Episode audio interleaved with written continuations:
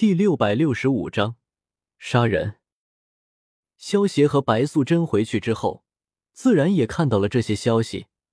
对于这些消息，萧协还是挺惊讶的，毕竟他也没有想到，为什么自己突然就变成传说中的神农氏了。看到棒子国的言论之后，萧协也没有太过在意，有些事情太认真，反而落了下乘。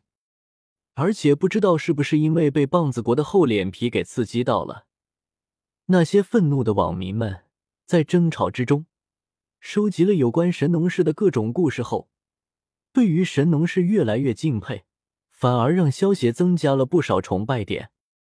接下来的两个月的时间里，萧协联合了查尔斯和万磁王两个人一起商讨关于炎黄帝国的事情。首先，炎黄帝国的国王是萧协这一点。众人都是没有任何异议的。虽然萧协不是变种人，但是如今萧协在变种人心中的地位却是无人可比的。毕竟可是一手创造了属于变种人的帝国。查尔斯和万磁王两个人的身份，则是被萧协封为了帝国之中目前仅有的两名公爵，地位仅次于萧协之下。在炎黄帝国之中，萧协这个国王之下的爵位。分别是公爵、侯爵、伯爵、子爵和男爵，其中公爵的爵位最高，仅次于萧协这个国王；爵位最低的就是男爵。不过男爵也算是有了爵位，比普通变种人的地位还是要高一些的。萧协设立的这些爵位，并不是为了制造贵族和平民的分别，而是让这些变种人有拼搏的动力。变种人在炎黄帝国之中。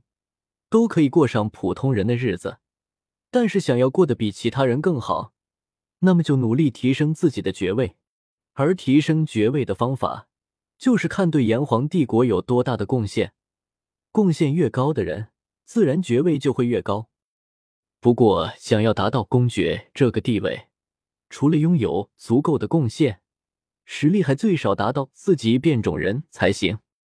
萧协之所以直接封查尔斯和万磁王两个人为公爵，主要的目的还是为了当一个甩手国王。萧协知道，以查尔斯和万磁王两个人对变种人的热爱，加上他们的能力，他们一定会管理好炎黄帝国。如此一来，大部分的事情只要交给他们两个去做就行了。萧协只要不是才露个面，刷一下成就感就好了。在这一段时间中。萧协也趁机和金刚狼他们接触过，把他们的命格全部给吞噬了。对于萧协这位国王，金刚狼他们是非常感激的。而那些变种人孩子们，对于萧协的态度，则完全是崇拜到极点。幻影猫和小淘气这些小变种人们，萧协曾经因为查尔斯的请求，给他们上过一节课。他们看着萧协的眼神。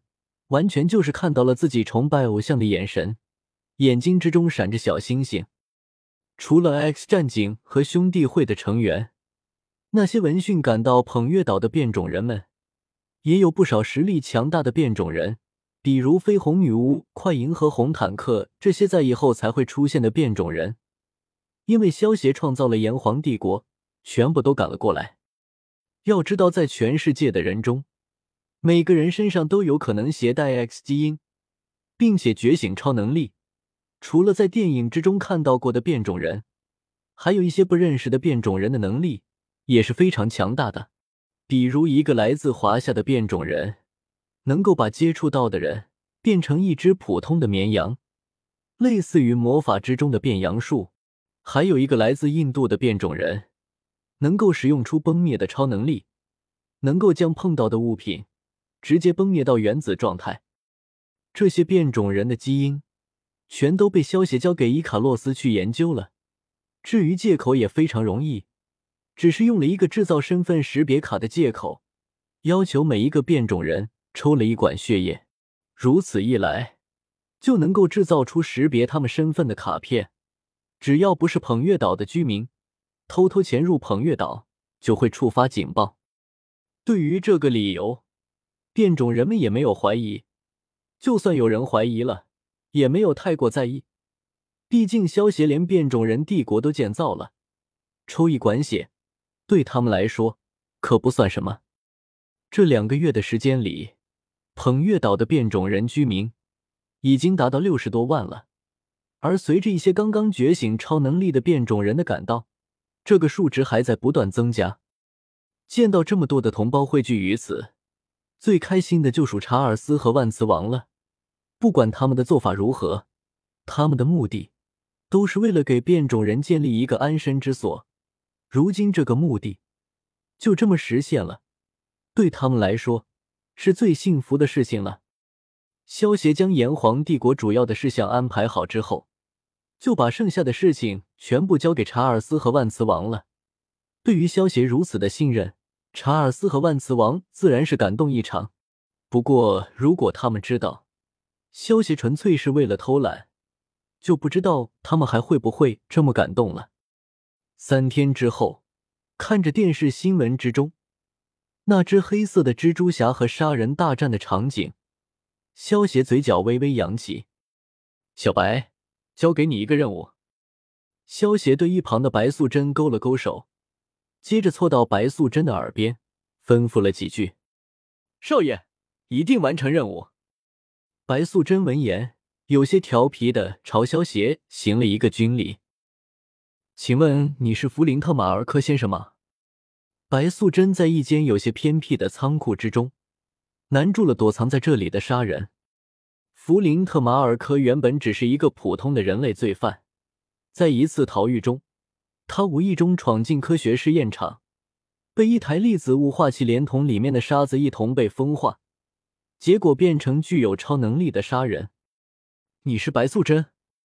杀人有些脸色难看的问道：“虽然杀人是一个逃犯，但是经过之前建造捧月岛的事情后，恐怕全世界没有人会不认识白素贞。